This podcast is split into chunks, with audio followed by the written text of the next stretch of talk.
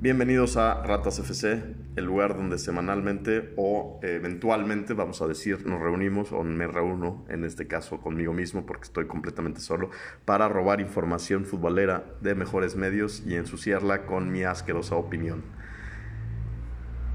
En este caso voy a hacer las reflexiones sobre la participación mexicana en Qatar 2022 y voy a empezar con que eh, en experiencia yo he vivido los mundiales desde el 94 y el común denominador de cada uno de ellos es que todos los mundiales de México te dan algo y te quitan. Siempre hay algunos un buen partido de México que te ilusiona y al menos uno que te hace enojar, te hace mentar madres. En este mundial lamentablemente solamente hubo tres partidos, pero de, de esos tres me parece que dos de ellos no se ilusionó, o al menos me ilusionó. Me pareció que México jugó bien esos partidos, mejor de lo que yo esperaba. Probablemente mucha gente piense que yo, yo tenía muy bajas expectativas de la selección, y es verdad. Yo la verdad es que no, no pensaba que México iba a pasar. En mi quiniela puse que perdía los tres partidos y realmente no lo hice por derrotista o por esperar poco de México. Realmente pensaba que iba a perder los tres partidos. Así que poco, poco hacía falta para que yo me ilusionara. En sí, el partido contra Argentina me sorprendió porque el planteamiento fue realmente bueno. El primer tiempo México logró el objetivo de, dejar a Argentina con muy pocas chances de, gol. La, Messi no, no, tocaba la pelota y cuando la tocaba le tenían dos o tres jugadores mediocampistas encima, o sea, estaba clarísimo que tenían muy bien estudiado el equipo, pero sí la actitud mezquina, el planteamiento no me gustaron, México no juega así, no debería haber cambiado su estilo de juego, el 3-5-2 que intentó México eh, no lo había visto y bueno, cuando lo había intentado en otras fases, y en otras este, competencias siempre le había venido mal, o sea, contra Canadá y Estados Unidos me parece que las eliminatorias lo, usó cuando visitó a estos equipos y en los dos perdió y luego creo que en el mismo Argentina lo había goleado con esta misma alineación, así que pues digo, este perdón, pero si haces este, cosas que ya habías hecho y las haces otra vez exactamente igual, pues no esperes diferentes resultados, ¿no? Es, es una cuestión muy sencilla. Un punto excelente, o al menos un punto que me da de este mundial, de las cosas que te dan y te quitan, es que gracias a Dios se rompió la racha de gol o la racha de falta de gol, porque la verdad es que me estaba volviendo loco, estaba haciendo mucho daño.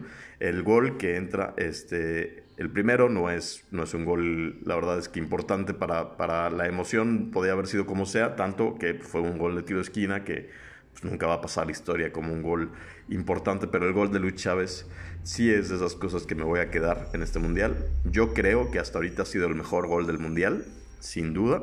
Eh, mejor que el de Richarlison, no porque sea del Tottenham y yo odio al Tottenham, no, porque la verdad es que creo que pues en estrategia, eh, bueno, al menos en, en, este, en técnica requieres de un, de un golpeo perfecto para clavarla en la parte lateral de la red, que es donde la mete. Richarlison hace una, un gesto técnico impresionante, que es una media tijera, pero la pelota no entra tan angulada y en ese caso este, creo que viene de un mal control, así que está un poquito ensuciada la jugada o un poquito sucia. En este, en este creo que es una ejecución perfecta. No ha habido tantos buenos goles, pero bueno, creo que hasta ahorita tenemos ese consuelo que Ojalá que nos, nos, lo quiten porque queremos todavía seguir viendo goles en el Mundial. Pero hasta ahorita sí, para mi gusto, es el mejor gol, no nada más por ser mexicano. Este, Esteban, mi hermano, que es del Pachuca, estará muy contento por esto. Eh, este Mundial me parece que al parecer este, mucha gente no lo está viendo pero eh, no es que haya sido el peor mundial de los últimos ocho mundiales, a pesar de que los otros siete mundiales sí se haya clasificado en este no, en el papel y por los resultados, mucha gente va a decir, pues sí, güey, es el único que no se ha clasificado, pero ni de pedo es el que peor se ha jugado. México ha jugado mucho peor en otros mundiales. Solamente les pido que hagan memoria. No, no se queden con los puros resultados. 2006 y 2010 se jugó peor en la fase de grupos y hubo partidos del mundial pasado, perdónenme, que se jugó mucho peor que contra Argentina. Eh, Suecia nos hizo mierda y Brasil también nos ganó muy fácilmente. ¿no? Peor, o sea, Brasil nos debió haber goleado y Suecia nos goleó.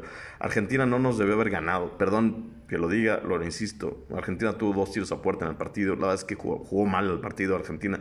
México es verdad, no jugó bien, pero al menos había planteado el partido para que Argentina jugara mal. Y eso tenía un mérito. No es un mérito que me enorgullezca mucho porque ya lo comenté, el estilo de juego no me gusta. México no juega así, no debería haber sido, no, no debería haber sido este, contra... Este, más bien, no se debió haber eh, este, rebajado a ese estilo de juego, a buscar nada más el resultado.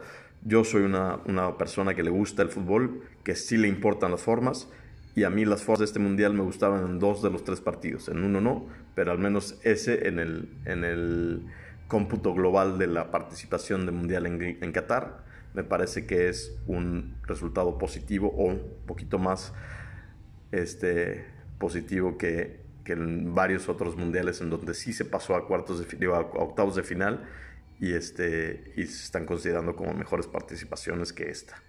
Así que bueno, ese es el primero de los puntos que tengo. Ahora, me parece que hay un punto muy importante que es el que nunca debimos haber pensado que México era favorito para pasar de grupo por la misma falacia de haber pasado en los mundiales, en los siete mundiales anteriores. O sea, México había pasado siete veces seguidas y eso hacía que todo el mundo pensara que a fuerza por lo mismo, este, México tenía que ser candidato a pasar en esta.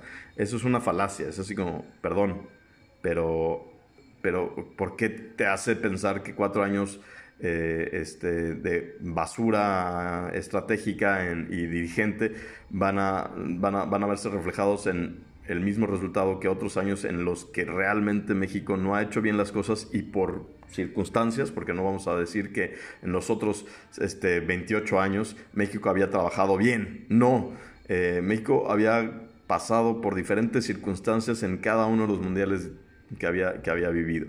En muchos se habían hecho muy malas cosas y por, porque habían llegado bien este, México o porque había estado concentrado dos meses más que los rivales o por la razón que me digas, había logrado hacer un buen mundial. Esta vez tuvo ese handicap que normalmente era una de las mejores cosas que México tenía, que en este caso lo tuvo Arabia.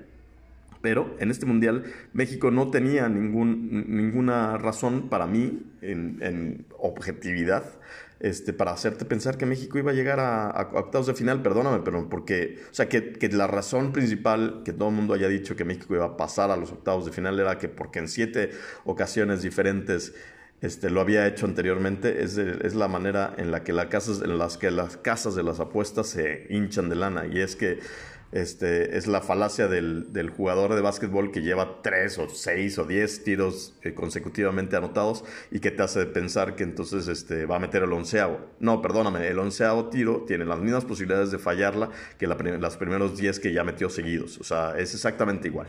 Entonces, este, si apuestas más porque ya metió 10, entonces eres un idiota. Eso es justamente lo que te hacen ver. Ahora, eso es el primero. Ahora, voy a decir por qué creo que no había realmente razón para pensar que México era favorito. Creo que eh, voy, a desglosar los cuatro equipos del Mundial o cuatro rivales. Argentina creo que no tengo que explicarlo, tiene mejor equipo y bueno, tiene mejor jugador o alguno de los mejores jugadores del mundo y está jugando bien y llevaba una racha impresionante de, partidos sin perder. ¿no? México, pues no creo que tenga que explicar que era peor. Polonia, eh, tengo muchas razones por las que yo pienso que Argentina tiene mejor plantel y, este, y era un equipo que era mucho más candidato a pasar. Nuestro mejor jugador, el Chucky Lozano, es peor que el tercer mejor jugador de Polonia. Juegan en el mismo equipo, en la misma liga y sus números están claros. Es más, Chucky juega delantero o arriba y Zielinski juega abajo y es, tiene hasta más goles y más asistencias este cabrón. Entonces, muy claro, ¿no? Lewandowski es actualmente bota de oro, o sea, el güey que más goles ha metido, o el, gol más que, el que más goles metió en el, en, periodo pasado. Y debió haber ganado al menos uno de los dos últimos balones de oro. O sea, no nada más el mejor goleador, que eh, para muchos aparte también hubiera, debido, tenido que haber ganado al menos uno de los dos balones de oro, que es el premio al mejor jugador de los últimos dos años. Al menos de uno de los últimos dos años. Este, en la defensa de Polonia juegan al menos dos jugadores en la Premier League, cual ninguno de los de, México. De hecho, la, parte más débil de la selección mexicana es la defensa, a pesar de que a muchos les gustó Montes. Montes juega en Monterrey, ¿no? Y Héctor Moreno ya pasó la parte de, en la que era un defensa decente, ya no tienes un defensa decente. Tu único jugador en la defensa que juega fuera de México es este, Johan Vázquez y juega en la, eh, bueno, juega es un decir porque está en un equipo que va a descender en Italia y no juega, es banca. El otro es Edson Álvarez y es, mm, este es mediocampista y por alguna razón no jugó, no jugó todos los partidos y, y, salió de cambio ayer. Eh, cuarto, su portero juega en la Juve y pero dos penales en vez de uno que pare Ochoa. no, nada más los penales. Es mejor portero Chesney, nadie, nadie ha dudado nunca, a pesar de que Ochoa probablemente sea el mejor portero en la historia de las selecciones o de los mundiales. No voy a decir que es el mejor portero de la historia de México, pero en mundiales ha sido el mejor, sin duda. Es el único cabrón que ha jugado este, partidos de la magnitud de los que Ochoa ha jugado contra Brasil, Alemania, ahora Argentina, este, Polonia. ha jugado muy buenos partidos Ochoa.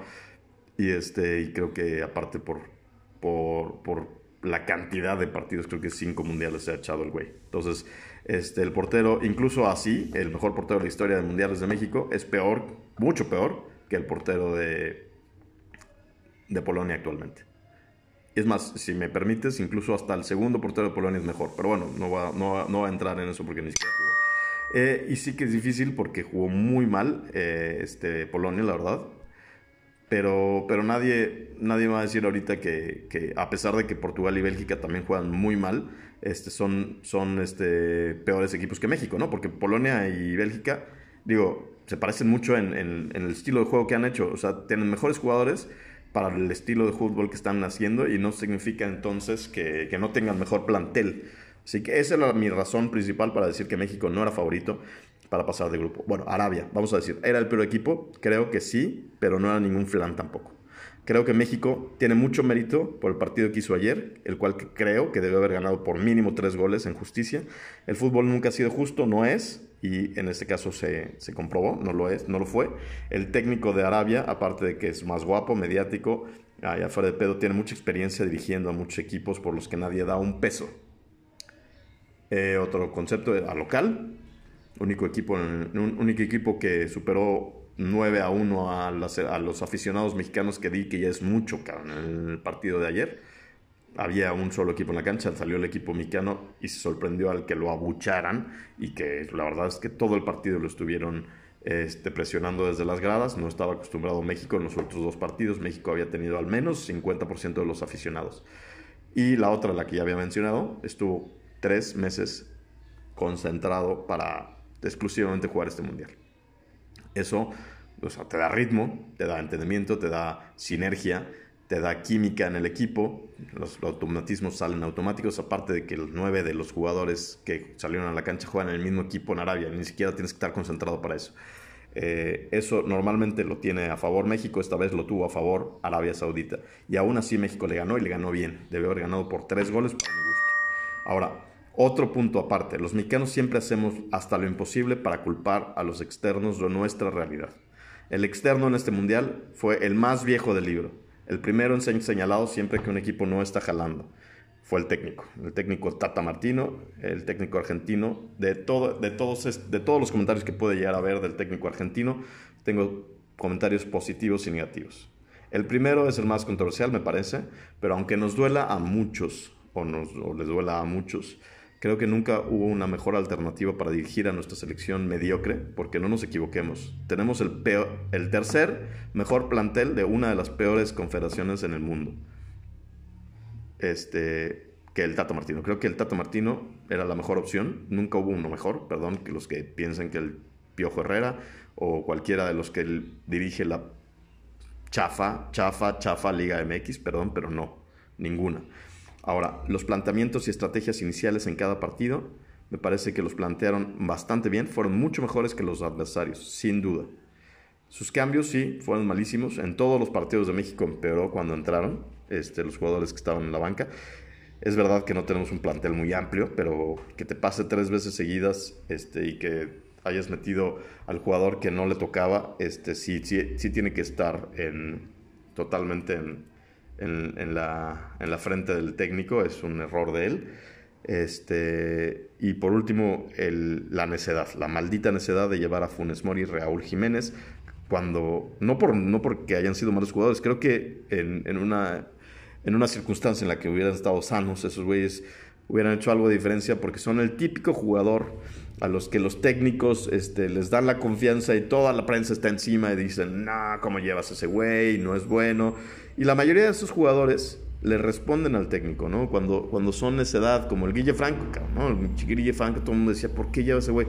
Bueno, Guille Franco metió gol contra Irán en 2000 que fue en 2006, ¿no? O sea, Guille Franco que lo llevó a huevo la golpe y nadie decía que Guille Franco era bueno. Todo el mundo decía, no, metan Omar Bravo, que era el jugador de las Chivas, que jugaba bien y metía goles y se rompía la madre. Bueno, Guille, Omar Bravo jugó en el último partido contra Portugal de ese mundial a petición de toda la prensa mexicana. ¿Y qué pasó?